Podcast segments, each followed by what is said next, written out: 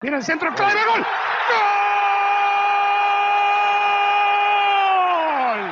Bonjour tout le monde. Aïe, aïe, aïe. Le podcast 10, ça concerne un sacré numéro 10. C'est pas un numéro innocent, ça, hein, en football. Le 10, quand même.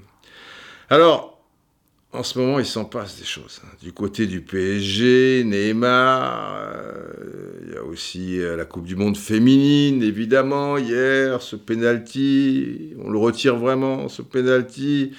Maintenant, on apprend que Platini est en garde à vue.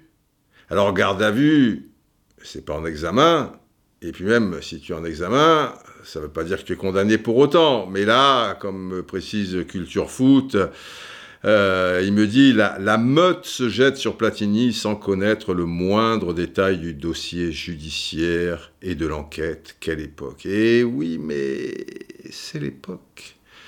Mais c'est l'époque où on parle de moins en moins de foot aussi, finalement. Et aujourd'hui, si on parlait foot, enfin du foot, ça serait pas mal ça, hein comme titre d'une émission, enfin du foot. Parce que Messi doit quitter la sélection. C'est un ordre, Lionel, il faut m'écouter, tu dois quitter désormais la sélection. Je regrette. C'est du foot. Et là, on va parler foot. Auparavant, que je vous signale cette histoire d'étoiles. Les étoiles qui brillent, vous savez, dans le ciel. Alors sur euh, iTunes, je sais pas si le dis, iTunes plutôt, iTunes, il y a des étoiles. Et ça m'amuse beaucoup, ces étoiles. Alors, s'il y en a cinq, euh, c'est que vous trouvez ça super, super. S'il y en a quatre, ah, c'est excellent. Trois, c'est moyen. Deux, vous n'aimez pas. Un, c'est à chier. Et là, figurez-vous que je me suis rendu compte qu'on a pas mal d'étoiles déjà avec euh, ce truc-là, Roustan Foot, là. Hein Ce podcast. On est arrivé à 100 ce matin. C'est pas mal, 100. Alors évidemment, si c'est 100 étoiles pour vous dire euh, 95 fois que c'est à chier, mais pas du tout. Sur les 100, il y a une fois à chier, il y a deux fois c'est pas bon, reste donc 97. Il y a une fois excellent, là c'est 4 étoiles. Et le reste, donc il y a 96 étoiles qui brillent au firmament, c'est le top Donc c'est un ordre cette fois pour vous, si vous êtes sur iTunes, à condition que ça vous plaise également. Donnez-moi, donnez, tout donnez, donnez, donnez-moi des étoiles. Voilà, balancer des étoiles. Il faut se fixer des objectifs dans la vie. Alors il y en a pour certains, c'est gagner la Coupe du Monde. Pour d'autres, c'est avoir une Rolex. Au moins avant 50 ans. Il y en a d'autres, euh, je ne sais pas moi. Ben moi, mon objectif maintenant, c'est l'appétit venant en mangeant. J'ai rien demandé, mais c'est objectif 200 étoiles. Donc chaque fois, je vous tiendrai au courant. Maintenant, vous êtes peut-être sur Spotify, sur Deezer. Il y a, il y a des tas de noms que j'apprends avec euh, ces, podcasts. Euh, Même iTunes, euh, je ne savais pas ce que c'était perso il y a encore trois semaines. Alors les étoiles, n'en parlons pas. Chacun sa route, chacun son chemin, chacun ses objectifs. Moi, mon objectif, c'est 200 étoiles. Bref, Messi doit quitter la sélection. Messi quand même. Alors, évidemment, j'ai pensé à faire ce podcast après avoir vu la catastrophique défaite, parce que tu as le droit de perdre, mais à ce point-là et dans ces conditions-là, euh, devant la Colombie, donc en Copa América, pour euh, l'ouverture donc de l'Argentine dans cette compétition, 2 à 0. C'était terrifiant, surtout la première mi-temps. Deuxième période, ça allait un peu mieux au début. Tu vois, tout le monde avait avancé de 15 mètres. Et puis il est arrivé un tank là sur le côté gauche qui a tout fait exploser tellement la défense argentine était mal placée. Et puis encore sur un centre du côté gauche, il y a un mec qui s'est jeté. Et voilà, euh, 2-0, euh, rien à dire. Et, et l'Argentine, pétard, une grande nation de football comme ça, ça fait peine quoi. Il y a un problème. Alors, hier sur l'appli Roustan TV, j'ose espérer que vous êtes sur l'application Roustan TV. Bon, si vous n'y êtes pas, vous faites votre vie après tout. Je suis pas dans votre cerveau, moi. Tout le monde est libre. J'ai lancé le sondage quotidien par rapport à ça. La question était la suivante. Après une campagne de qualification pour la Coupe du Monde honteuse, hein, vous vous souvenez, hein, celle de l'Argentine, c'était pas Jojo, puis une phase finale vraiment foireuse, la Copa América semble déjà partir pour la sélection argentine sur une route particulièrement sinueuse. Après cette première défaite contre la Colombie, donc, dans le score et dans le jeu, affreuse, la première défaite. Alors, qui ou quel est selon vous le principal responsable ou la principale cause de cette situation désastreuse? Hein Il manque plus que chartreuse, et, on y est, parce qu'il y a foireuse, il y a signeuse, il y a affreuse, il y a désastreuse, il y a honteuse. Mon Dieu, mon Dieu, la langue française, c'est merveilleux. Alors, première éventualité, je vous dis, les dirigeants du foot argentin qui font passer régulièrement le business avant le foot. Après, la formation du foot argentin, capable de sortir désormais, sauf rares exceptions, des joueurs de qualité, technique notamment. Après la presse argentine, qui met une telle pression par rapport aux sacro-saints résultats que les sélectionneurs successifs, parce que ça y va, hein, les sélectionneurs en ce moment avec l'Argentine, ne peuvent pas vraiment, au moins sur une durée minimum, on dira, mettre en pratique leur principe de jeu. Et puis, autre possibilité, le fait de trop vouloir faire une équipe axée autour de Messi, et ce, au détriment d'un équilibre général. Et il y avait aussi, pour terminer, Messi, Messi, Messi, qui n'est et n'a jamais été capable d'exercer un véritable leadership avec cette sélection sur et en dehors du rectangle vert. Donc Messi est dans le coup à deux reprises pour les cinq questions. Évidemment, sur qui il est tentant de taper, c'est sur le number one. Et c'est de tout temps comme ça euh, en football, euh, quand une équipe n'a pas les résultats escomptés et qu'elle a, au sein euh, de la formation en question, l'un des cinq meilleurs joueurs du monde, mais là c'est l'un des deux.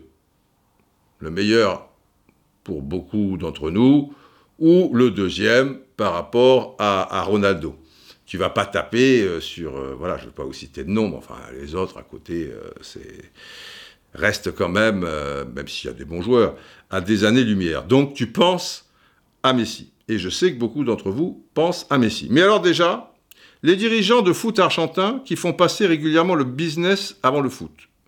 Pour vous, 26%. Le principal problème, il est là, quasiment 1 sur 4. Pour la formation du foot argentin, tu vois, qui est, pas bonne. On forme toujours le, même type de, joueurs, et surtout physique, au détriment de la technique, 14%. La presse argentine, qui met une telle pression, parce que la presse argentine, euh, c'est pas rien, etc., etc., 8%. Le fait de trop vouloir faire une équipe axée autour de Messi, 36%. Vous êtes plus d'une personne sur trois à estimer que le problème majeur de cette équipe d'Argentine, et ce qui expliquerait donc ces déboires et ces limites euh, dans le jeu, eh bien, c'est la faute indirectement, pour ne pas dire directement, à Messi, parce que on fait tout pour euh, Messi. 36%. Et Messi, qui n'est ou n'a jamais été capable d'exercer un véritable leadership avec cette sélection, en dehors du rectangle vert, 15%. Donc pour 51% d'entre vous, le problème principal de l'Argentine, c'est Messi. Et pour 36%, pas de ces 51, mais des 100%, c'est parce qu'on fait tout pour Messi. C'est intéressant parce que pour ceux qui ont voté euh, donc euh, cette histoire euh, d'axer une équipe autour de Messi, vous avez tout faux. Je vous jette pas la pierre parce que c'est tentant, si on gratte pas un peu, on se dit, euh, on fait tout pour lui, c'est normal, quand vous avez le meilleur joueur du monde, euh, vous allez faire en sorte qu'il puisse euh, s'exprimer, s'épanouir dans votre formation. Alors, on fait tout pour lui, et puis bon, le gars, un coup il est là, un coup il n'est pas trop là, c'est vraiment pas le Messi du Barça, et ça dure depuis des saisons. Franchement, vous croyez ça? Et vous pensez que Messi n'est pas à la hauteur avec cette sélection euh, ces dernières années, ces dernières saisons? Mhm. Alors, commençons par les dirigeants du foot argentin. 26% donc, c'est pas rien, 1 hein, sur 4. C'est vrai que les dirigeants, pas que du foot argentin, mais les dirigeants en général, et pas que dans le football, ils font régulièrement du business et c'est ça leur motivation première et souvent au détriment de l'essentiel, ici donc le foot. Alors, pour bien connaître l'histoire des dirigeants de football argentin, il faut savoir qu'ils ont eu un président de fédération, donc le président de, l'AFA, Association del Fútbol Argentino, AFA, de 79 à 2014. 35 ans. Le même président, Julio Grondona. Le même président, 35 ans. Pourquoi pas plus? Parce qu'il est mort. Il est mort en 2014. Sinon, il y serait encore, je vous le dis tout de suite. Il y serait sans doute plus, dans la mesure où il était surnommé d'ailleurs là-bas le parrain, ce qui veut dire ce que vous imaginez. Et pour beaucoup, il a eu la bonne idée de mourir trois mois avant le FIFA Gate. Mais c'est sûr impliqué comme il était dans certaines choses au sein de la FIFA, dont il a été vice-président euh, des, décennies, il faisait partie du comité exécutif euh, et, et, tout le tralala, Julio Grondona dit le parrain, 35 ans, sur le football argentin, c'est pas rien. Alors, il a fait aussi des bonnes choses, c'est clair. Et au moins, il avait un avantage, c'est qu'il connaissait le football. À la base, c'est le président de la grande époque d'Independiente. Los Diablos Rojos. Independiente, qui est l'une des cinq équipes majeures euh, du pays. On parle toujours de Boca, de River, mais Independiente, c'est quand même sept Copas Libertadores, comme sept euh, Ligues des Champions. Et dans les années 70, ils avaient une équipe avec euh, les Bocchini, euh, Bertoni, Pavoni, etc., des, joueurs formidables, Enzo Trocero, Pastoriza, une équipe redoutable. Et l'architecte, en tant que dirigeant, le président d'Independiente à cette époque-là, c'était Grondona. Et en 79, il passe président de la fédération, etc., etc. Mais il connaissait son affaire. Et il te mettait, en général, alors fallait être dans ses petits papiers, mais c'était toujours des sélectionneurs qui étaient à la hauteur. La sélection argentine travaillait dans les meilleures conditions, etc., etc. Pour vous donner une idée, aujourd'hui, le président de la fédération, c'est Claudio Tapia, qui est président depuis 2017. Et lui, en tant qu'expérience, c'est rien. Il a été président d'un club de troisième ou quatrième division, le club Atlético Baracas Central. Il est complètement dépassé. Et le problème, c'est que pour la sélection, et pour mettre l'homme de la situation à la tête de la sélection, les autres présidents ne sont jamais d'accord. Le président de l'ANUS, il voudrait ça. Le président d'Independiente, il voudrait ça. Le président du Racing, non, il parce que ceci, cela. Enfin, c'est n'importe quoi. Et on en arrive à quelque chose qui n'a pas de sens pour la sélection argentine. Là, je ne vous parle pas de la sélection, euh, je ne vais pas dire un pays derrière pour pas le, vexer, mais la sélection d'Argentine, c'est énorme. Et ça demande, outre des compétences, euh, un rapport à, la pression, si, vous voulez, euh, et, une expérience qui va avec. Il y a des grands entraîneurs argentins en ce moment. Alors, j'ai donné, pour préparer ce, ce podcast, vous l'imaginez, beaucoup de coups de téléphone à des amis en Argentine, qu'ils soient confrères, ou anciens joueurs, ou anciens entraîneurs. Mais du lourd. On On part pas comme ça à l'aventure en faisant un podcast. Messi doit-il quitter la sélection? Purée, euh, il joue mal. Ah bah ouais, euh, parce que ça manque de talent, c'est pas très cohérent. Hop, terminé. Ah non, faut des biscuits. Vous êtes les braves et je dois vous soigner et vous donner des éléments qui vous aident à comprendre tout ça. Bien gentil de dire ils sont pas bons. Ah ouais, mais à part Messi, Di Maria, Guerrero, ça manque de talent. Non, ça fait trop longtemps que ça dure. Le mal est plus profond, il y a quelque chose. J'ai donné aussi des coups de téléphone à Barcelone hein, par rapport à la personnalité de Messi aussi, même si j'avais des grosses billes par rapport à des gens de Buenos. Enfin bon, on a fait ça aux petits oignons. Donc certains me disent, Didier, ils ont demandé à Simeone, vous voulez pas prendre la sélection, euh, Diego Et lui, non, non, non, l'Atlético me donne plus, etc., euh, etc. Il avait de bonnes raisons. Ils ont proposé à Pochettino, Mauricio, tu veux pas prendre la sélection? Non, non, là j'ai un projet avec Tottenham, vous savez, bon, là, là, là. Ils ont proposé, il est juste à côté, il est à Buenos Aires, entraîneur de River Plate depuis plusieurs saisons. El Muñeco, la poupée. Marcelo Gajardo.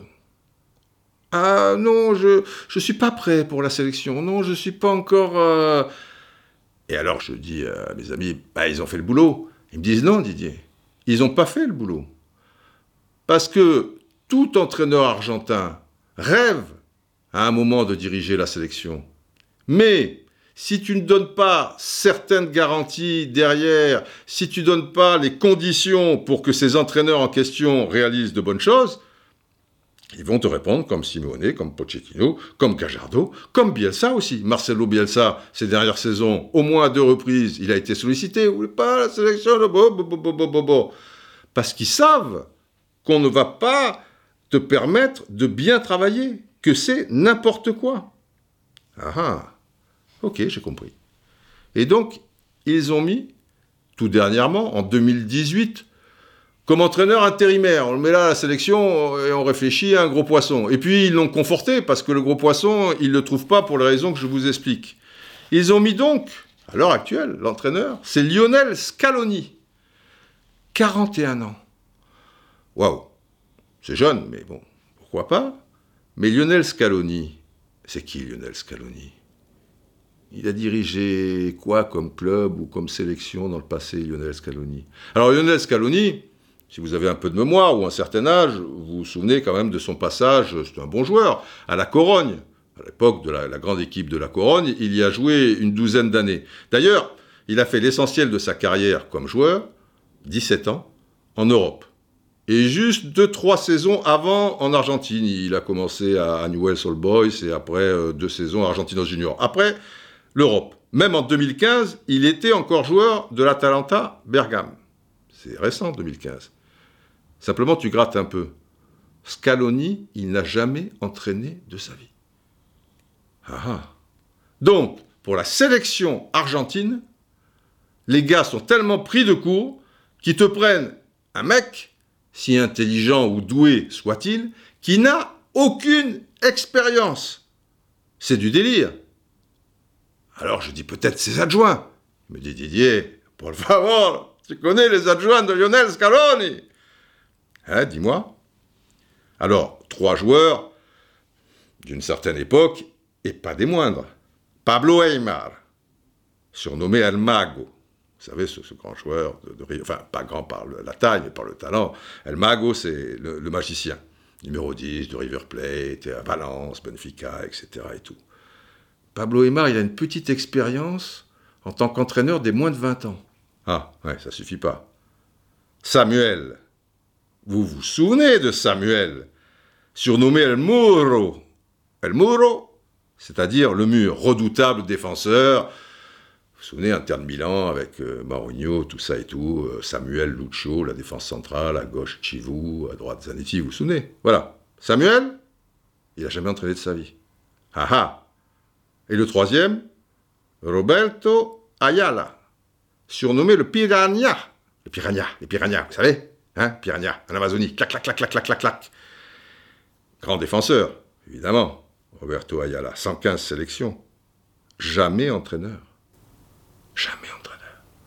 Donc vous avez Scaloni, qui n'a jamais entraîné, et à ses côtés, ses adjoints, Aymar, Samuel, Ayala, jamais entraîné. Un peu Aymar, euh, et moins de 20 ans, c'est du délire. Alors on nous parle de Menotti, le prestigieux, l'illustre, fantastique, Louis César. Louis César Menotti. Mais Louis César Menotti, lui, il s'occupe un petit peu de, toutes les sélections et, du côté voilà de la formation, il jette un, œil euh, comme ça. Mais Menotti, quand entraîneur, celui qui amena la, sélection à son premier titre mondial en, en 78, il a 80 ans. Il ne met pas son nez là-dedans, Menotti. La dernière fois que je l'ai croisé à Buenos Aires euh, il y a quelques années, euh, il n'était pas gaillard, hein. il était là, c'était un petit vieux, quoi. Donc, c'est n'importe quoi. Les dirigeants du football argentin, par rapport à la débâcle actuelle de la sélection, ont une grande part de responsabilité. Ça, c'est fait. Sondage de la presse, donc, la presse argentine qui met une pression par rapport aux sacro-saints euh, résultats, etc. C'est vrai que la presse en Argentine, celle en France, a évolué d'une certaine manière. Il y a de plus en plus euh, d'émissions, tout le monde euh, y va de, son petit refrain en football, il fallait faire ceci, il faudrait cela, etc. Mais ça reste relativement tranquille par rapport à l'Argentine.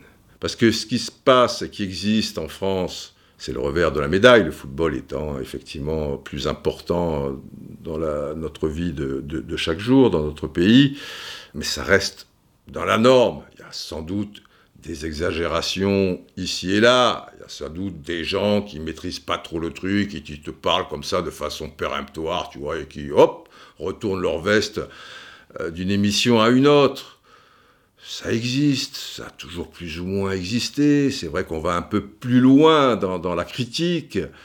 Ça peut être féroce parfois. Mais par rapport à la presse argentine, où ça existe depuis des décennies, mais c'est une aimable plaisanterie, les enfants. Et du coup, et du coup, si tu es patron de la sélection, avec des résultats moyens, ou même s'ils sont bons, ça valse, ça valse. Je vais vous donner quelques chiffres. On va voir sur ce dernier demi-siècle, en fait ça va faire 52 ans, depuis 1967, le nombre de sélectionneurs en Argentine. Vous savez combien il y en a eu? Depuis 52 ans, il y en a eu 25. Soit quasiment euh, un tous les deux ans. Voilà, tu as une espérance de vie en tant que sélectionneur argentin depuis 1967 de deux ans. C'est pas beaucoup. Et depuis 2004, c'est-à-dire depuis 15 ans, alors là, tu as une espérance de vie qui n'est pas de 24 mois, puisque c'était deux ans, elle est réduite maintenant à 20 mois. Et sur les quelques dernières années, elle est de 18 mois. Puisque sur les 15 dernières années, en tout cas, il y en avait 9. Tu vois? En France, sur la même période, depuis 52 ans, donc, là où il y en a 25 pour l'Argentine, nous n'en avons que 13. Et depuis 2004, là où il y en a 9 pour l'Argentine, en France, il n'y en a que 3 depuis 2004. Domenech, Blanc et Deschamps.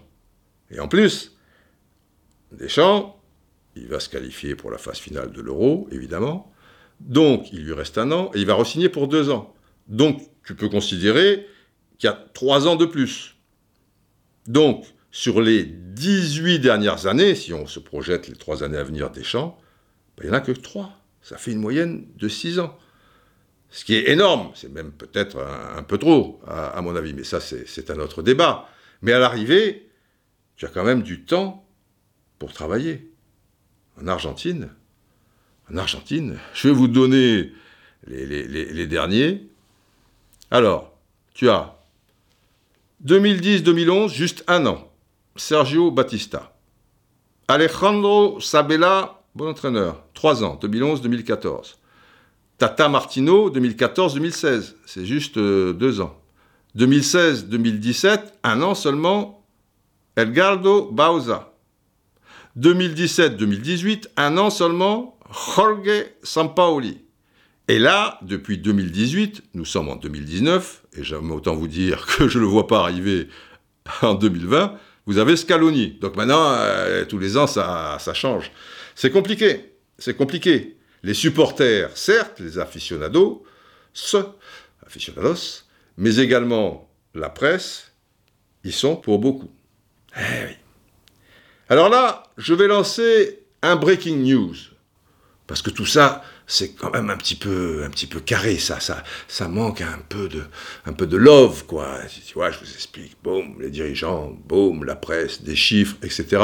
Soyons un peu aériens et une petite anecdote. Je sais que vous êtes friand d'anecdotes. C'est donc un petit break que nous faisons, sorte de petit breaking news anecdote. Et comme elle va être assez longue, quand c'est une petite anecdote, euh, je ne vais pas vous faire un petit artifice avant, genre une sirène ou quelque chose comme ça. Pour l'instant, il n'y a pas de sirène. Elles vont arriver. Mais je vais vous faire, quand il y a une longue anecdote, elle va pas durer une heure, je vous rassure quand même, mais elle est un petit peu conséquente parce que pour comprendre, il faut gratter, il faut analyser, il faut revenir euh, en arrière. Vous aurez droit à ce petit gong. Voilà. C'est pas violent, c'est pas la sirène. Petit gong comme ça.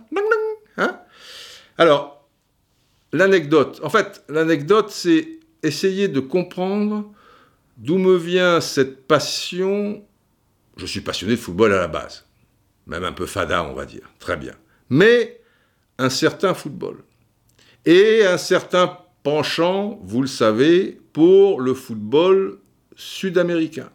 Avec le Brésil, bien sûr, et vous connaissez les origines de cet amour, si vous suivez un petit peu les blogs depuis plusieurs années, ce fameux poster qui me suit partout, qui a échappé à tous mes déménagements, que je garde précieusement, je veux être enterré avec, etc., etc. Passons, passons. Mais il y a aussi ce football argentin, cette passion pour le football argentin. Et je me souviens d'ailleurs, il y a... Ah, le temps passe vite, ça fait peut-être deux ans maintenant. Je mangeais avec euh, Daniel Riolo et un ami commun, Jean-François, et à un moment, Daniel me dit, mais cette passion pour le foot sud-américain et l'Argentine, tout ça, tu étais encore à Buenos Aires il n'y a pas longtemps, ça devient d'où? Et bon, j'ai essayé de lui expliquer, il m'a pris un peu de cours, mais voilà. Oui, j'ai donné des, arguments, mais peut-être pas suffisants. Moi-même, il faut que j'essaie de, comprendre certaines choses. Donc, je suis allé voir un psy de foot. Voilà, je vous fais la scène, toc, toc, toc. Bonjour, monsieur Roustan, très bien. Ah, votre passion pour le football argentin, ben, on va travailler ça. Allongez-vous, je vous en prie. Et expliquez-moi, voilà. Parlez librement, partez dans, tous les sens, et à un moment, forcément, va trouver un petit quelque chose sur lequel s'agripper, et puis on, on va tirer sur le fil. Expliquez-moi. Ah, ok, docteur, ok. Alors, euh, ma première histoire avec euh, le football argentin, docteur, c'est la Coupe du Monde 66. J'avais 8 ans, elle se passait en Angleterre, je suivais ça évidemment euh, de près à la télévision et puis à la maison de la presse, j'allais voir les journaux, tout ça. C'est vrai que le maillot, ce maillot ciel et blanc, m'a pas laissé indifférent. Mais j'ai été marqué par un match, le quart final entre l'Argentine et l'Angleterre. Un match très violent, avec notamment au tiers du match l'expulsion du géant Antonio Ratin, le capitaine de cette équipe d'Argentine et de Boca Junior. Je dis géant parce qu'il faisait 1m90, il était aussi large que, grand, et ça m'a... Alors, je l'ai dit, un match très violent. Mais Ratine, c'est pas l'exclusion en soi, mais il y a des palabres qui n'en finissent plus.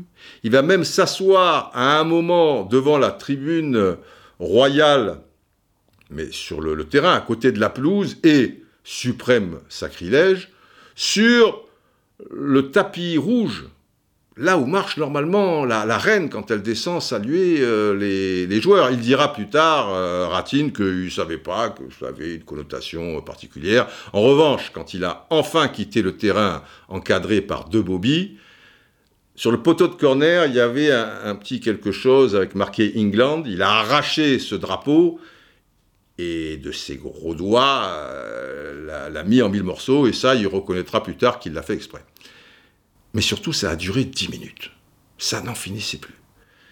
Et ça, ça, m'a marqué, euh, docteur. D'ailleurs, à, l'époque, je ne sais pas si ça vous intéresse, hein, doc, mais il n'y avait pas de carton jaune et pas de carton rouge. Et c'est de cette expulsion où il y avait une incompréhension totale, parce qu'il parle, il parle, il parle, alors il doit sortir, il est exclu ou il n'est pas exclu, que la FIFA a décidé de créer des cartons pour une meilleure compréhension. Et il y aura donc deux cartons qui sont liés au, feu tricolore, hein, je veux dire quand on circule euh, voilà, euh, en voiture, alors pas de carton vert parce que ça veut rien dire, mais un jaune, parce que orange et rouge ça se ressemble, et puis surtout euh, le feu dans certains pays il est jaune, donc jaune ça veut dire attention, et rouge ça veut dire stop. Ça veut dire stop, c'est terminé quoi, tu, dégages. C'est l'arbitre Ken Eston, pour la petite histoire, qui aura cette idée de, créer euh, ces cartons. Donc voilà, c'est c'est ma première euh, surprise partie. Euh, voilà, c'est ma grande première avec l'Argentine. Mais j'adorais le maillot, mais aussi les, les, photos de joueurs que j'allais voir à la maison de la presse. Euh, l'arrière gauche de Boca Junior aussi, Silvio Marzolini, j'étais un fou de Silvio Marzolini, les, attaquants comme Oscar Mas, euh, Perfumo, quelle classe, Perfumo le défenseur, Artime, etc. Donc déjà, il y avait quelque chose. Mais surtout l'exclusion de Ratine, euh, bon.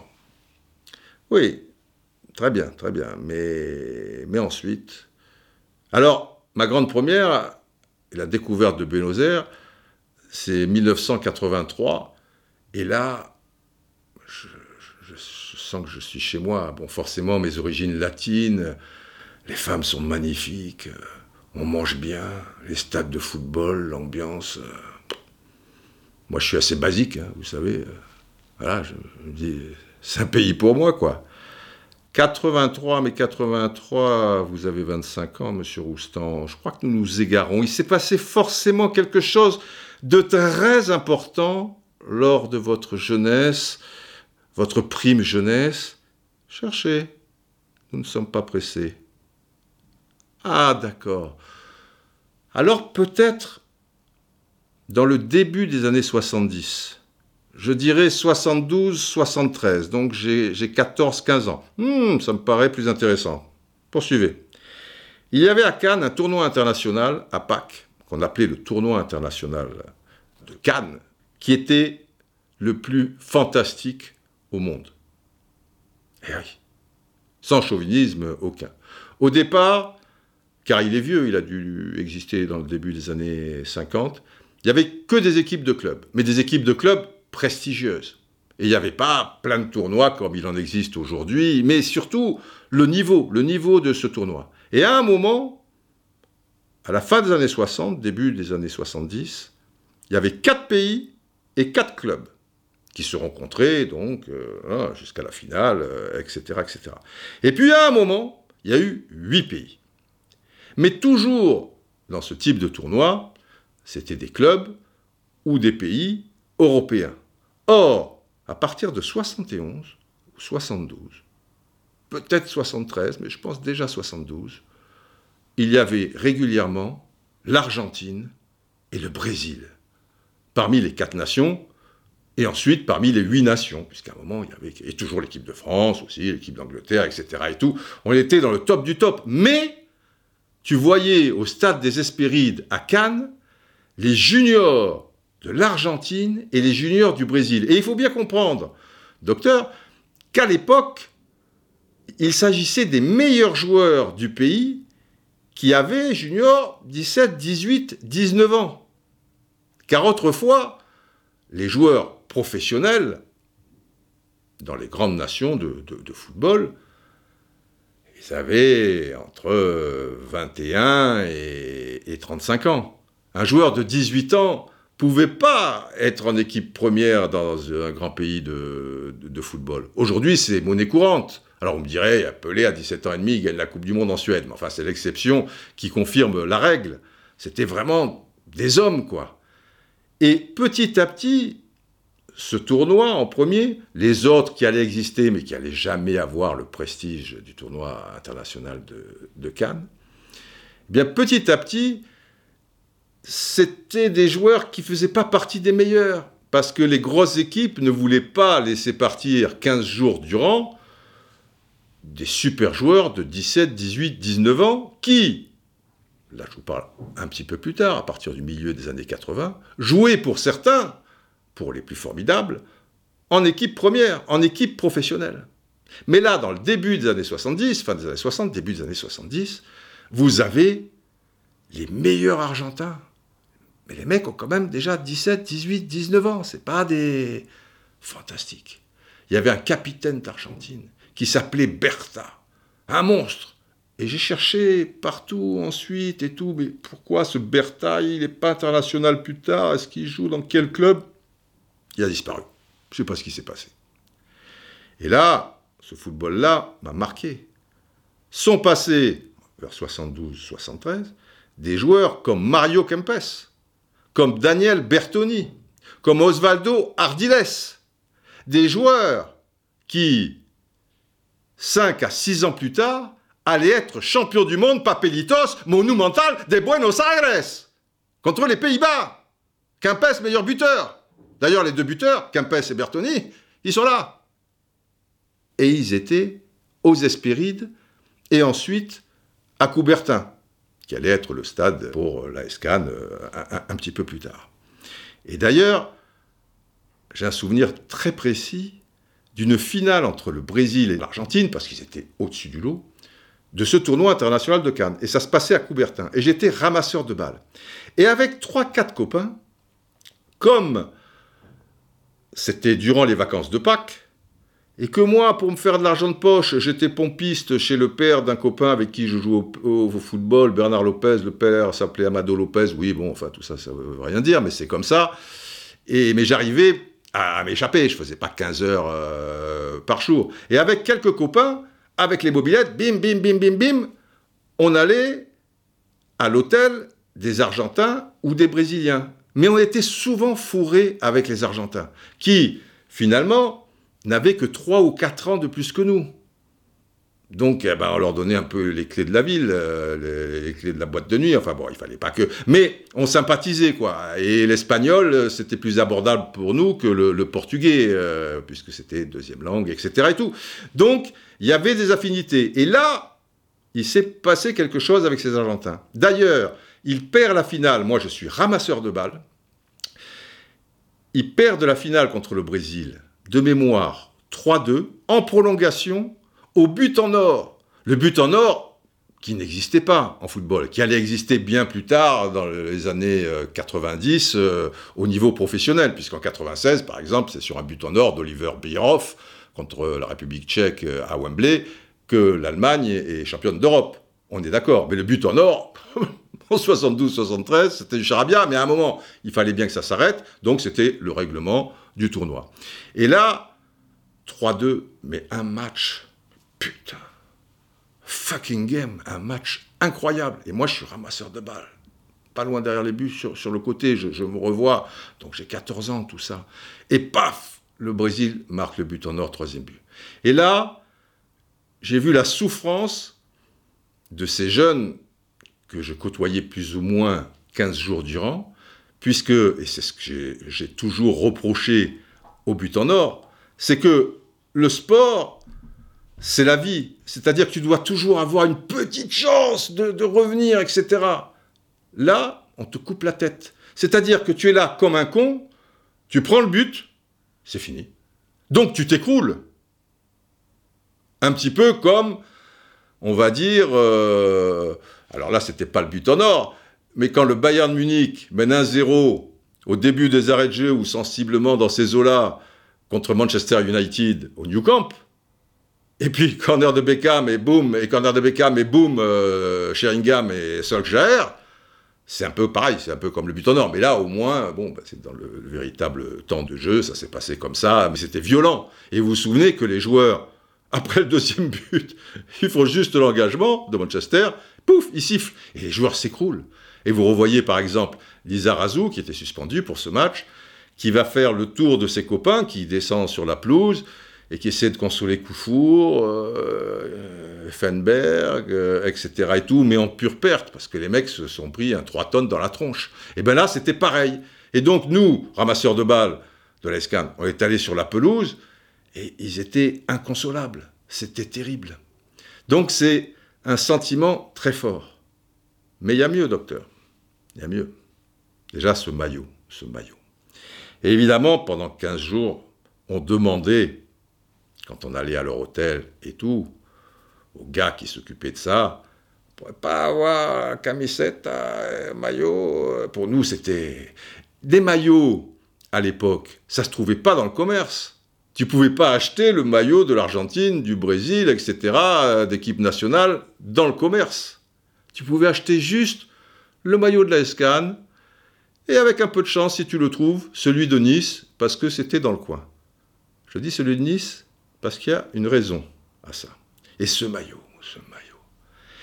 Et à la fin du tournoi, il y a toujours une grande fête où viennent tous les joueurs, les dirigeants, etc., au palais des festivals de Cannes, à la pointe donc, pas de l'épée, mais de la croisette, et y a un grand repas, etc. Tout le monde se retrouve, si tous les gars du monde se tenaient par la main, etc. C'est très fraternel. Et nous, on n'est pas invités, mais petits brigands, tu vois, de 13, 14, 15 ans, comme on connaît tout le monde et que tout le monde connaît les brigands, eh bien on pleurniche, laisse-moi rentrer, machin, allez, qu'est-ce que tu fais Et à un moment, ils baissent le regard et clic, clic, tu rentres.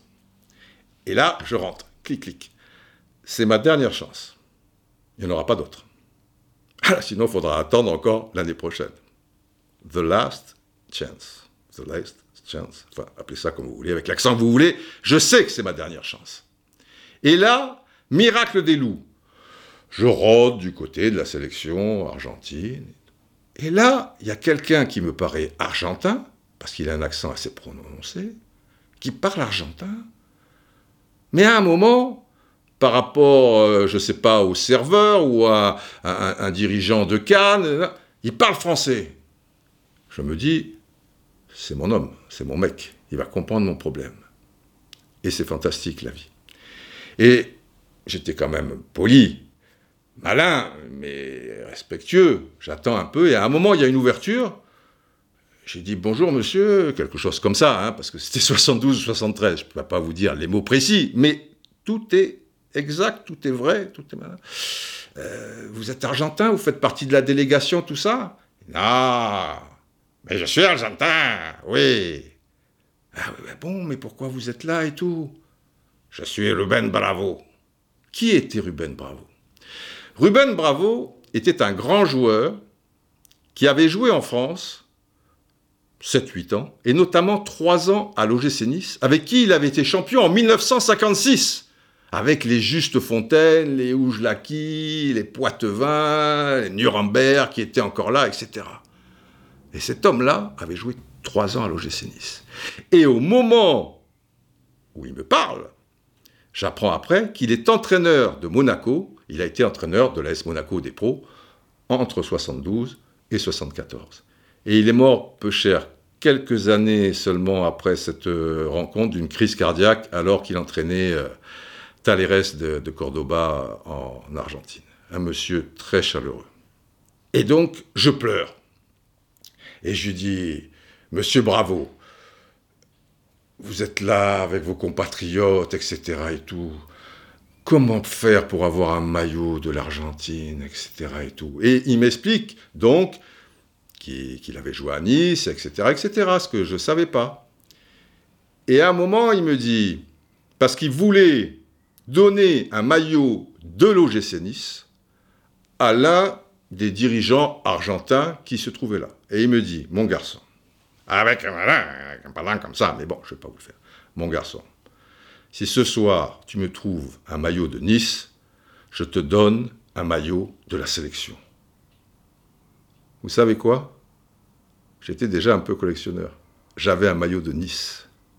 J'avais un maillot de Nice Alors pas un vrai, un maillot de Nice acheté à la hutte, juste derrière la gare de Cannes, vous savez, rue de la République. Non, c'est pas rue de la République d'ailleurs, c'est rue. rue Hoche peut-être. Enfin, je sais plus. Là n'est pas le sujet, docteur. J'ai un maillot de Nice. J'ai dit, monsieur Bravo, vous bougez pas, vous restez là. évidemment, je suis là, je suis là avec mes amis, je ne bouge pas. Tu as un maillot de Nice? Ben, J'ai dit, oui, j'ai un maillot de Nice. Et alors là, je prends mon Chiao, un Chiao rouge redoutable, et je vais à l'autre pointe de la croisette, le Mouret Rouge, là où j'habite. Et alors là, je ne suis jamais allé aussi vite sur la croisette. Bon, il y a 3 km, hein, c'est pas. Et j'ai cherché partout, en sueur, machin, tombant sur le Graal, le maillot de Nice, et me voilà reparti à l'opposé, renégociant à l'entrée. Mais putain, Néné, je te dis que je dois voir, monsieur, oui, bon, euh, tu casses les burnes, Didier, bon, allez, allez, vas-y, mais après, tu sors. Euh, oui, oui, oui, oui. Et là, je lui remets le maillot de Nice. Et il me dit, je vais te donner le maillot de la sélection. Il appelle quelqu'un, voilà, Nestor, et je repars avec le vrai maillot Albiceste, le vrai, la vraie matière, numéro 20. Je l'ai porté à l'entraînement et je l'ai porté et j'ai dormi avec. Vous pouvez pas imaginer la beauté de ce maillot. Regardez l'Argentine dans le début des années 70 ou années 60, il n'y avait même pas le logo, enfin l'écusson AFA sur le cœur. Il n'y avait pas ces putains de trois bandes là qui nous gâchent tout, ou marqué quelque part Adidas, ou Nike, ou Topper, ou je sais moi. Vierge. Oh. Fantastique. Depuis, alors lui, il n'a pas résisté à certains déménagements, je l'ai perdu. C'est fou, hein. Je donnerai tout ce que j'ai, pas tout à fait, pour retrouver mon maillot d'Argentine numéro 20 dans le dos. Tang, tang. Voilà, docteur. Eh ben, il me dit, ça va, on a compris. On a compris, on sait pourquoi maintenant. Ah oui Il me dit, il y a tout. Il y a tout. Il y a l'émotion. Et surtout, il y a le sentiment. Tout est affaire de sentiment. Alors, évidemment, il y a ce contact avec ces jeunes Argentins, la gentillesse de ce monsieur, ce n'est pas rien. La beauté, ce maillot, et puis les sentiments.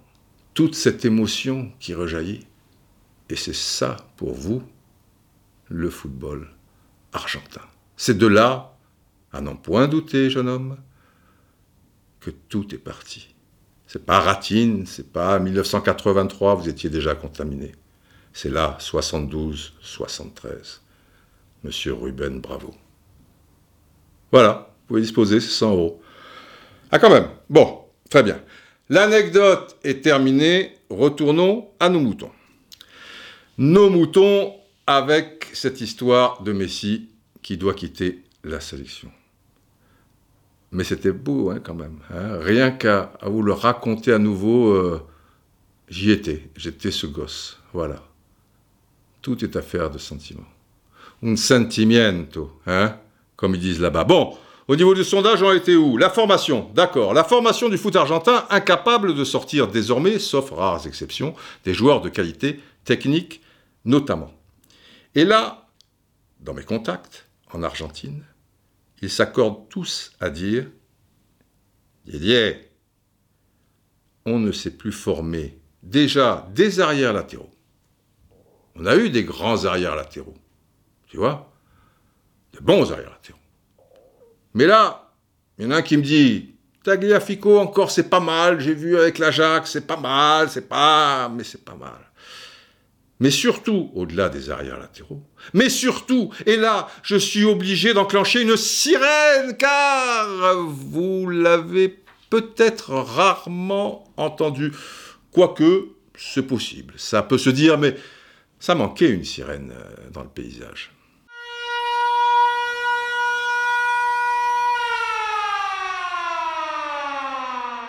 Alors vous avez sans doute entendu peut-être en cherchant que le souci, c'est que les Argentins ont encore des bons attaquants, des bons créateurs, numéro 10, comme Messi, peut-être. Ça, vous avez pu l'entendre. Mais il y a deux personnes, et pas des moindres, des connaisseurs, des vrais, de la Légion étrangère, qui m'ont dit Didier, et c'est marrant parce qu'ils ne me l'ont pas dit au, même moment, quoi. Hein. c'est à quelques heures euh, d'intervalle. Ils se connaissent évidemment tous les deux, mais enfin, ils ne s'étaient pas donné le mot. Il me dit Didier, tu n'as pas remarqué une chose au milieu de terrain? Je dis ouais, c'est pas très créatif au niveau de la préparation des actions. Non, non, plus que ça. Il manque quelqu'un.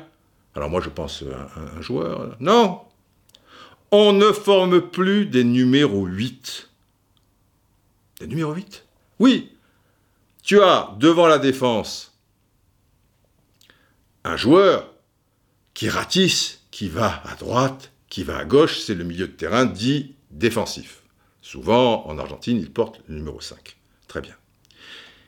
Il récupère le ballon et il le donne à un joueur. Et ce joueur, c'est le milieu de terrain dit relayeur, qui fait beaucoup de box to box aussi, mais c'est lui qui va apporter, si vous voulez, l'offrande au numéro 10 l'ultime créateur, qui lui, après, va faire euh, ce qu'il veut, voilà, aller au bout, jouer avec l'avant-centre, ouvrir à droite, à gauche. Mais il y a le numéro 8 qui alimente. Il ne faut pas que ce soit le 5 qui alimente. Il a le droit.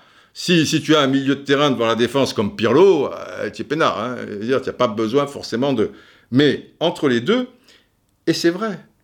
Et c'est vrai que devant la défense, tu trouves toujours. Et tu peux trouver du créatif. Un gars comme Redondo, qui était devant la défense, fantastique. Mais entre ce joueur, qui n'est pas toujours créatif, malheureusement, ces derniers temps en Argentine, et le 10, des numéros 10, tu en as, mon ami.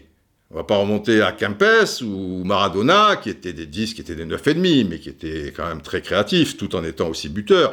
Mais des Gajardo, des Ortega, des Riquel, mais à l'ultimo dies, bien sûr. Messi, qui est, plus 9,5, attaquant, mais quand même qui, distribue aussi, il marque et, il distribue.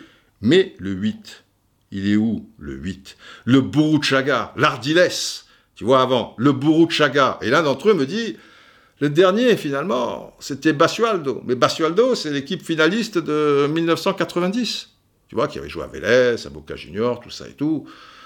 Voilà, mais ça, ça, remonte.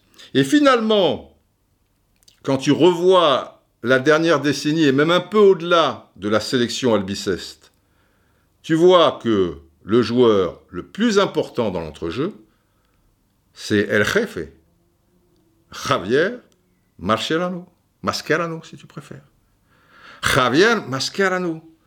Et l'un des deux me dit, Didier, si le joueur le plus important de ton milieu de terrain, c'est Mascherano, après, avec tout le respect que, je lui donne, tu vois, fais-toi beaucoup de soucis. Oui, c'est un gros souci. Et comme tu as plus de numéro 8, bien souvent, tu as un deuxième milieu de terrain plus ou moins défensif. D'ailleurs, pendant les éliminatoires de Coupe du Monde, Souvent, aux côtés de Mascherano, c'était Biglia, qui lui aussi, c'est pas un numéro 8, euh, Biglia. Tu vois, avec la Lazio ou avec la sélection. Et, donc, tes équipes, elles sont coupées en deux. Tu n'as pas de 8, tu ne formes pas de 8. Et, petite parenthèse au passage, c'est pour ça aussi, bien souvent, vous remarquerez, que Messi, dans cette équipe, décroche beaucoup trop. Comme les balles n'arrivent pas ou pas dans de bonnes conditions, on dira, il est obligé souvent de redescendre. Mais il ne peut pas être en bas, au milieu et en haut. C'est parfaitement injouable pour lui. Alors ça, ça va le coup d'une sirène, parce que c'est vrai que c'est quelque chose qui ne m'avait pas... Et après, le problème du talent, comme ils me disent tous, c'est qu'il est dans un secteur de jeu. Il est en attaque, ton talent mais il faudrait qu'il soit disséminé euh, un peu partout pour qu'il y ait une forme d'harmonie, qu'il y ait une construction. Mais dans la construction de base, de départ des actions, tu n'as pas de talent. Les talents, c'est qui? C'est Di Maria, c'est Aguero, c'est Messi, c'est Dybala, s'il y jouait. Mais comme tu as abondance de talents de toute manière dans le même secteur, euh, si tu veux que ça soit un, ne serait-ce qu'un poil équilibré, ils ne peuvent pas jouer tous en même temps. Et le problème, comme ces joueurs-là ne sont pas alimentés dans les bonnes conditions, ce qui est le cas en revanche en club, tant euh, au PSG avec Di Maria, qu'Aguero Manchester City et Messi Barcelone, eh bien en sélection, ils s'en sortent pas, ou très peu, tu vois, par quelques fulgurances. Di Maria, il a qui derrière lui en sélection argentine? Le 8, justement, qui donnera au 10. Au PSG, il a déjà un bon arrière droit, Meunier ou Alves, Ça veut dire c'est plus fort que l'arrière droit de l'équipe euh, d'Argentine, mais enfin en plus en sélection, il joue plutôt à gauche. Et à droite, au PSG, il a Verratti. Ah ben ça, il va en avoir des ballons. Hein. C'est sûr que Verratti, euh, Aguero, il a derrière lui, à droite et à gauche, alors sur les côtés, il a quand même des joueurs, mais à droite et à gauche qui vont l'alimenter, il a Kevin De Bruyne et il a Silva. Ah bien sûr, ça c'est clair que et, De Bruyne et Silva, ils vont être bien alimentés déjà à la base, à la source et tout ça.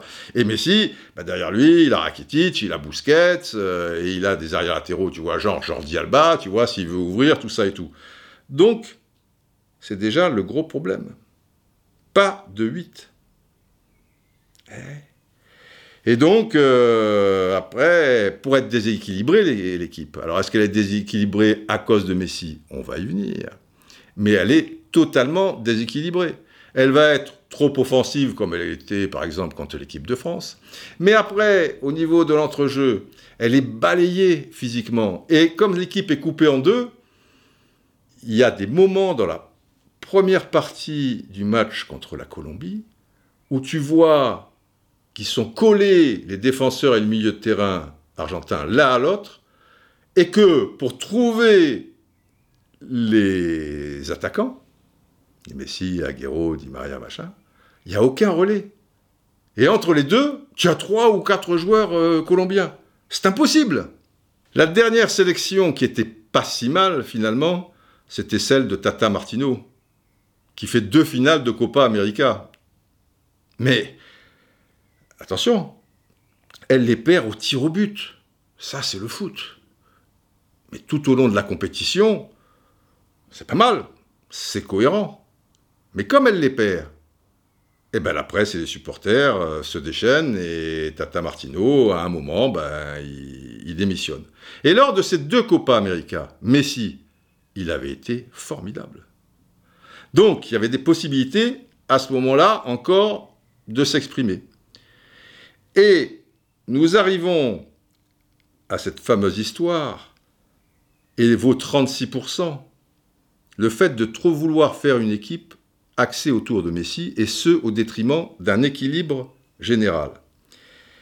Et l'un des problèmes par rapport à ça, je pense que c'est l'abondance d'émissions, avec parfois beaucoup de gens qui ne connaissent pas forcément le sujet, ou de loin, si vous voulez. Le problème de toutes ces émissions, vous ne pouvez pas être pointu et voir tous les matchs. Donc, tu te fies un peu à ce que tu entends dire comme ça, à ce qui passe euh, sur les réseaux sociaux. Et sur les réseaux sociaux, souvent, moi je lis, ouais, mais c'est Messi qui fait l'équipe. Ouais, mais Messi, il veut pas d'Ibala. Comme Messi à Barcelone, il voulait pas d'Ibrahimovic. Donc, tu as l'impression, tu vois, par rapport euh, à ce discours euh, ambiant. Mais tu sais pas qui dit ça. Mais c'est dit toujours, soit dans les émissions, soit sur les réseaux sociaux, c'est dit de manière sans appel. C'est-à-dire, tu n'as pas le gars qui va écrire ou dire, mais dites-moi, le problème, c'est pas que Messi, peut-être, c'est lui qui dit au sélectionneur, je voudrais jouer avec mes copains ou avec celui-ci ou celui. Non. Là, les gens t'affirment. C'est la faute à Messi parce que bim, bim, bim, bim, bim. Et donc, dans l'inconscient, tu vois, il se passe ce truc. Les gens qui baissent un peu leur garde, qui font pas trop attention, ben ils absorbent ça. Et ils pensent que c'est ça. Surtout quand c'est dit, en plus, par des gens euh, dont c'est un petit peu la spécialité, si, vous voulez. Et puis après, ben, il le ressort aussi. Et puis ils l'écrivent aussi euh, sur Twitter ou sur, euh, je sais pas, sur les, réseaux sociaux. Et dans le bar, eh ben, ils le disent aussi. Et ainsi de suite. Et à un moment, c'est comme ça. Donc Messi, voilà, qui serait le grand responsable, une sorte de tyran. Il y a juste un petit problème. Et là, vraiment, il faut qu'il y ait une sirène qui s'impose. Car là encore, et pour le coup, ce que je vais vous dire, je pense que on ne l'entend jamais, ou au mieux, beaucoup trop peu. Parce que je ne peux pas aussi écouter tous les trucs et tout, et je ne dis pas que j'ai la science infuse, simplement je me suis renseigné auprès de spécialistes. Allons-y, sirène.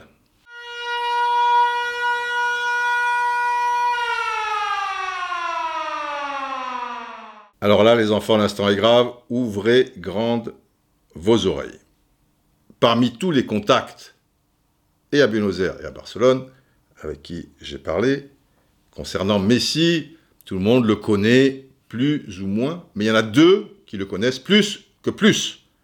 Ils Didier, on le connaît par cœur, on le connaît depuis gosse, on connaît ses parents, on connaît très bien son père. Lui, on sait, on sait comment ça s'est passé avec Barcelone, que River Plate n'avait pas l'argent et les garanties pour euh, le problème de croissance, qu'il avait tout ça. On sait tout, Didier, on sait tout. On sait pour Messi.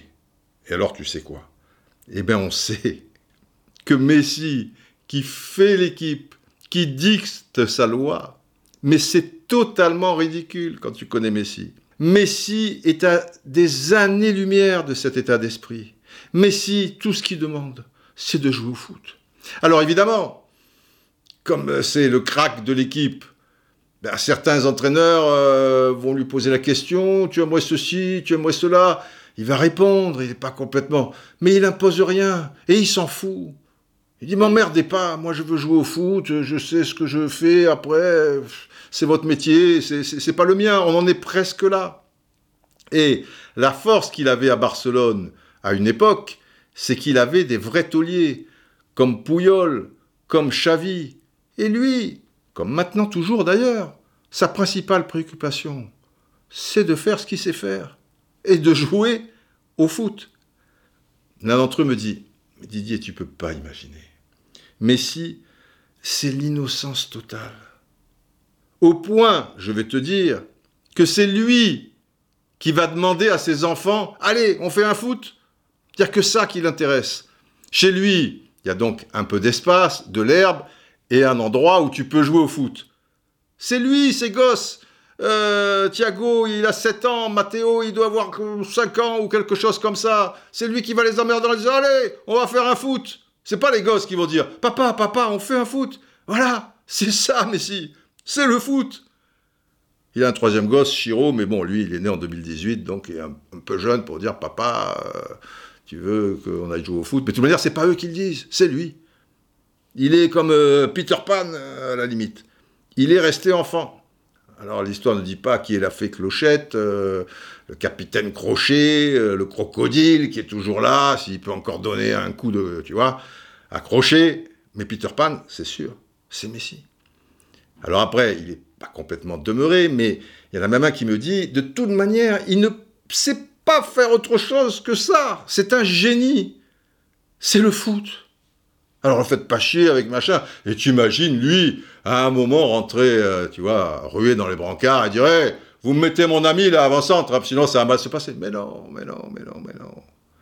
C'est pas ça. C'est pas ça. Et c'est pas parce qu'aujourd'hui, il a une barbe euh, et quelques tatouages. Euh, voilà. Quand à un moment, il a pris les paroles, la parole devant les journalistes avec la sélection en disant Voilà euh, vous, nous dites euh, des choses sur notre compte qui ne sont pas justes et désormais on vous parlera plus parce que ceci, parce que cela.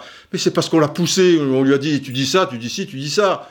Mais lui, oh Et c'est un peu le football d'aujourd'hui aussi, finalement, pour les super cracks. À l'époque, dans les années 70 ou 80, des Cruyff, des Beckenbauer pour années 70, 80, des Platini, des Maradona, etc. C'était des boss, c'était les patrons. Alors eux, ils pouvaient avoir une influence, certes, sur l'équipe, même s'ils pouvaient plutôt laisser faire l'entraîneur, mais des fois, vous voyez ce que je veux dire. C'était les boss. Les cracks étaient les boss. Dans le football, juste d'hier et d'aujourd'hui, les cracks, ils s'intéressent plus au jeu qu'au reste. Ronaldo, peut-être va faire des efforts euh, en sélection pour, euh, tiens, ceci, cela, comme Messi fait des efforts énormes euh, en, sélection, mais pas forcément dans, les coulisses. Les deux Ronaldo d'ailleurs, le Ronaldo le Brésilien, vous voyez comment il était. C'est pas le gars qui, veut jouer au foot, Ronaldo le Brésilien. Il y avait d'autres patrons dans l'équipe, que ce soit au Brésil ou, les, clubs, puisqu'il en a fait un certain nombre, Ronaldo le Brésilien. Et pareil euh, pour le Ronaldo actuel, que ce soit Manchester United ou euh, au Real Madrid, il y avait les aujourd'hui la Juventus, il y a les. Mais lui, c'est pas, pas son truc. Zidane, pareil. Zidane, c'était quelqu'un d'assez discret, effacé, mais avec une, vraie et belle personnalité, certes. C'est peut-être juste à la fin, en Coupe du Monde 2006, où il s'est vachement impliqué au-delà du jeu. Mais sinon, tant à la Juventus euh, qu'au Real Madrid ou qu'en sélection, il y avait d'autres gars qui étaient faits pour ça. Zidane, il était tranquille. Voilà. Bon, vous avez besoin de moi. Je suis là. Vous pouvez compter sur moi.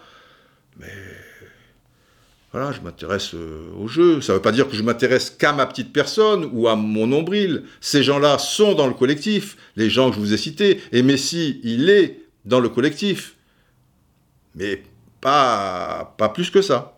Et donc, les 36%, je pense que, même je suis persuadé, par rapport à tous les retours que j'ai eus donc sur Messi, que vous êtes piégé par le discours ambiant qui laisse entendre que, pareil, Messi avec Ibrahimovic, tu crois que c'est Messi qui va dire à Guardiola, euh, bon, maintenant vous m'avez choisi dans l'axe, avec le grand là, euh, je m'en sors pas. Non, c'est Guardiola qui a décidé et sans doute en accord avec euh, Xavi et, un autre, ou sur leur accord d'ailleurs. C'est lui l'architecte, c'est pas Messi. Messi, si Guardiola lui dit écoute, je te mets dans l'axe, mais il y aura aussi Ibrahimovic dans le secteur. Bah, il va dire euh, ok, mister, il n'y a pas de problème. Et voilà. Donc c'est. C'est fou, hein, les, réputations qu'on peut faire euh, comme ça et, qui partent de rien. Messi, tous les gens avec qui j'ai parlé, ils me disent Mais c'est l'anti-diva, Messi. Tu vois, et au Barça, le problème, justement aujourd'hui, c'est qu'il n'y a plus de Xavi, il n'y a plus de Pouyol. Piqué, Piqué, c'est une grande gueule, mais c'est pas un leader. Et en sélection, n'en parlons pas, les, leaders euh, avec euh, l'Argentine. Messi, il y a une photo qui traîne, ou certaines photos, si vous retombez dessus, sur Internet, les réseaux sociaux, où tu le vois aux côtés de Neymar, de Alves et un autre qui, doit être peut-être espagnol ou je sais pas. Et tu vois les mecs, tu les connais quand même, les Dani Alves et les Neymar, ils s'habillent pas simplement. Hein. C'est toujours très travaillé, avec des, blousons, des chaussures, des pantalons, les trucs. Les mecs, ils restent trois heures devant leur glace, quoi. Tu vois, c'est... Et sur cette photo, tu vois Messi, mais tu as envie de lui donner une pièce pour euh, s'habiller. C'est même pas une question de goût, quoi. Tu te dis, mais d'où il sort, lui? Euh, En plus, le contraste est saisissant avec les, deux Brésiliens, pour les raisons que, que l'on sait. Il faut suivre derrière. Mais au moins, tu peux jouer la sécurité. Mais là, il n'y a même pas la sécurité. Mais parce qu'il s'en fout, Messi, de ça. Tu vois? Bien s'habiller, bien ceci. Le mec, il met les, les, tongs qui, qui, sont là, qui passent là, il y a un jean, il met un t-shirt, et lui, ce qu'il veut, c'est on va jouer au foot? Voilà, c'est ça, Messi. Il va pas te dire. Euh, elle est sympa, cette photo. Il est, il est dans son monde, c'est, c'est un génie. Voilà, il est dans sa bulle. Donc les 36%, désolé, je pense que c'est pas bien grave, hein. tout le monde peut se tromper, et je comprends d'autant plus que vous fassiez euh, fausse route, j'ai expliqué euh, pourquoi. Mais alors, ce qui est terrible, qui est dur, qui est, qui est injuste, c'est que Messi, avec la sélection, il en prend plein la gueule. Ben, c'est pas Rodriguez qui va en prendre plein la gueule. Il y en a quelques-uns qui vont dire, mais Didier, Rodriguez, tu sais qui c'est Rodriguez, toi? Ça te parle, Rodriguez? Tu peux me dire le jeu de Rodriguez? C'est sûr que, Rodriguez, euh, bon, euh, voilà, et les autres, euh, c'est pareil. Et ce qui est terrible, c'est qu'en sélection, désormais, tu vois, le, au-delà du body language, il est triste, Messi. Il sent que. Il essaye pourtant. Il aime son pays. Il aime ce maillot.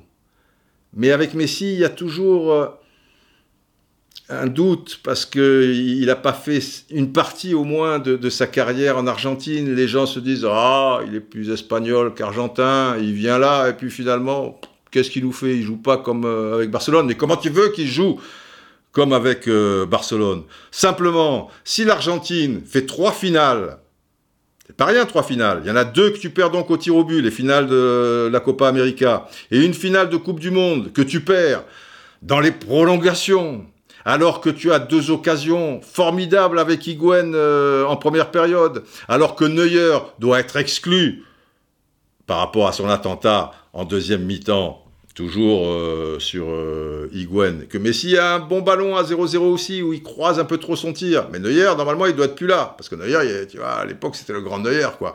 Donc, euh, il, t'influence. Et à l'arrivée, bon, boum, bah, truc, tu, tu, te prends un but à la con. Mais c'est trois finales. Pour y accéder, encore en Coupe du Monde, Di Maria a pris un peu le relais en quart et, demi. Mais le mec qui te porte l'équipe, et l'équipe, elle n'est pas... C'est Messi. C'est Messi seulement comme tu n'as pas gagné, et eh ben voilà. Si tu veux, ça, te retombe sur la gueule. Et tout le monde me dit que la presse argentine le massacre. Ah, c'est sûr qu'ils vont pas massacrer euh, Rodriguez ou je ne sais qui. Euh. et il laisse entendre que voilà, avec la sélection, bon, ben peut-être qu'il est moins motivé, etc. Et lui, c'est dur. Et il n'en peut plus. D'ailleurs, il n'y a pas longtemps, et ça revient à mon titre, Messi doit quitter la, sélection, à un moment, je pense que c'est après la, deuxième finale de Copa América perdue au tir au but, il en peut tellement plus qu'il arrête la sélection. Il a arrêté un certain temps, évidemment ça ne peut pas complètement euh, durer, mais, mais on le pleurera, hein. on le pleurera Messi.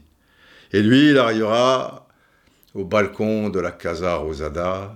Vous savez ce qu'est la Casa Rosada La Casa Rosada, c'est donc, comme son nom l'indique, la Maison Rose. C'est le, palais euh, présidentiel, comme chez nous c'est l'Élysée. Simplement, l'Élysée, déjà, il n'y a pas de balcon à ma connaissance, et ça donne sur une cour intérieure, ça donne pas sur euh, la rue ou sur une, sur, une place. La Casa Rosada, c'est tu es au balcon, devant toi, tu as la place de mai. Là où, une fois par semaine, euh, tournent en rond celles qu'on appelle les, folles de mai, qui sont les, mamans de, disparus euh, de l'époque de la dictature et, qui passent avec la, photo euh, d'un proche, leur mari ou, leur enfant. Elles continuent d'ailleurs toujours à, tourner. Voilà, tu as la place de mai. Et quand il y a un événement formidable, que tu as gagné la Coupe du Monde ou des choses comme ça et tout, bah, tu es reçu à la Casa Rosada par le, président et tous les joueurs vont au balcon et présentent le précieux trophée, etc. et tout, et tu as des dizaines de milliers de personnes Ah, Argentina, Argentina, etc. Mais là, on va le pleurer et, et il ira au balcon de la Casa Rosada chanter Don't cry for me, Argentina. Ne pleure pas pour moi, Argentine. Et oui, c'est la comédie musicale euh, d'Eva Perón, cette chanson mondialement connue. Il y a un film après avec Madonna, etc., d'Alan Parker. Euh. Alors, Eva Perón, rapidement pour ceux qui ne le savent pas, Eva Perón, qui était appelée par le peuple euh, Evita, la, petite Eva, était la femme de Juan Perón, dans le milieu des années 40, enfin vers les, années 50, euh, et Juan Perón, qui était le président de, l'Argentine. Et elle, évidemment, elle a marqué l'histoire de ce pays, et c'est une personne emblématique de ce pays, dans la mesure où c'était quelqu'un qui avait vécu une enfance euh, très difficile dans la pauvreté, euh, c'était un enfant illégitime, etc. et tout, et qui part euh, de Los Toldos, là où elle se trouvait à Buenos Aires, c'est-à-dire à 300 km, dès l'âge de, de, 15 ans, pour essayer de, faire une carrière de, de comédienne qu'elle réussira d'ailleurs, et à ce moment-là, elle rencontrera Perron, mais non seulement elle ne reniera jamais son, passé, mais elle sera toujours du côté du, peuple, et elle fera des choses conséquentes en sa faveur. Euh, c'est à elle que l'on doit le droit des votes pour les femmes en 1947. Tout ça, c'est Eva Perron. C'est elle qui s'occupait des, plus euh, démunis, euh, comme on les appelait là-bas. C'était pas les sans-dents, comme vous savez, les sans-dents chez nous, mais on les appelait les, les sans-chemises, los descamisados.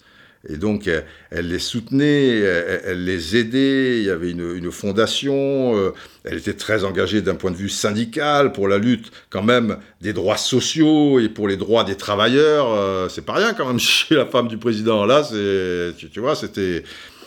Eva Perron, c'était, c'était quelque chose. Et donc, il y a eu des tas de livres, dont cette comédie musicale et ce refrain si connu de Don't Cry for Me Argentina. Don't cry for me, Argentina. The truth is, I never left you all through my wild days, my mad existence. I kept my promise. Don't keep your distance. Ouh, ce qui veut dire ne pleure pas pour moi, Argentine. La vérité, c'est que je ne t'ai jamais quitté. Bien sûr que Messi n'a jamais quitté l'Argentine. Tout à travers mes jours sauvages, ma folle existence, c'est pas rien une existence d'être le numéro un, tu vois, mondial du football. J'ai tenu ma promesse, il a toujours tenu sa promesse avec la sélection.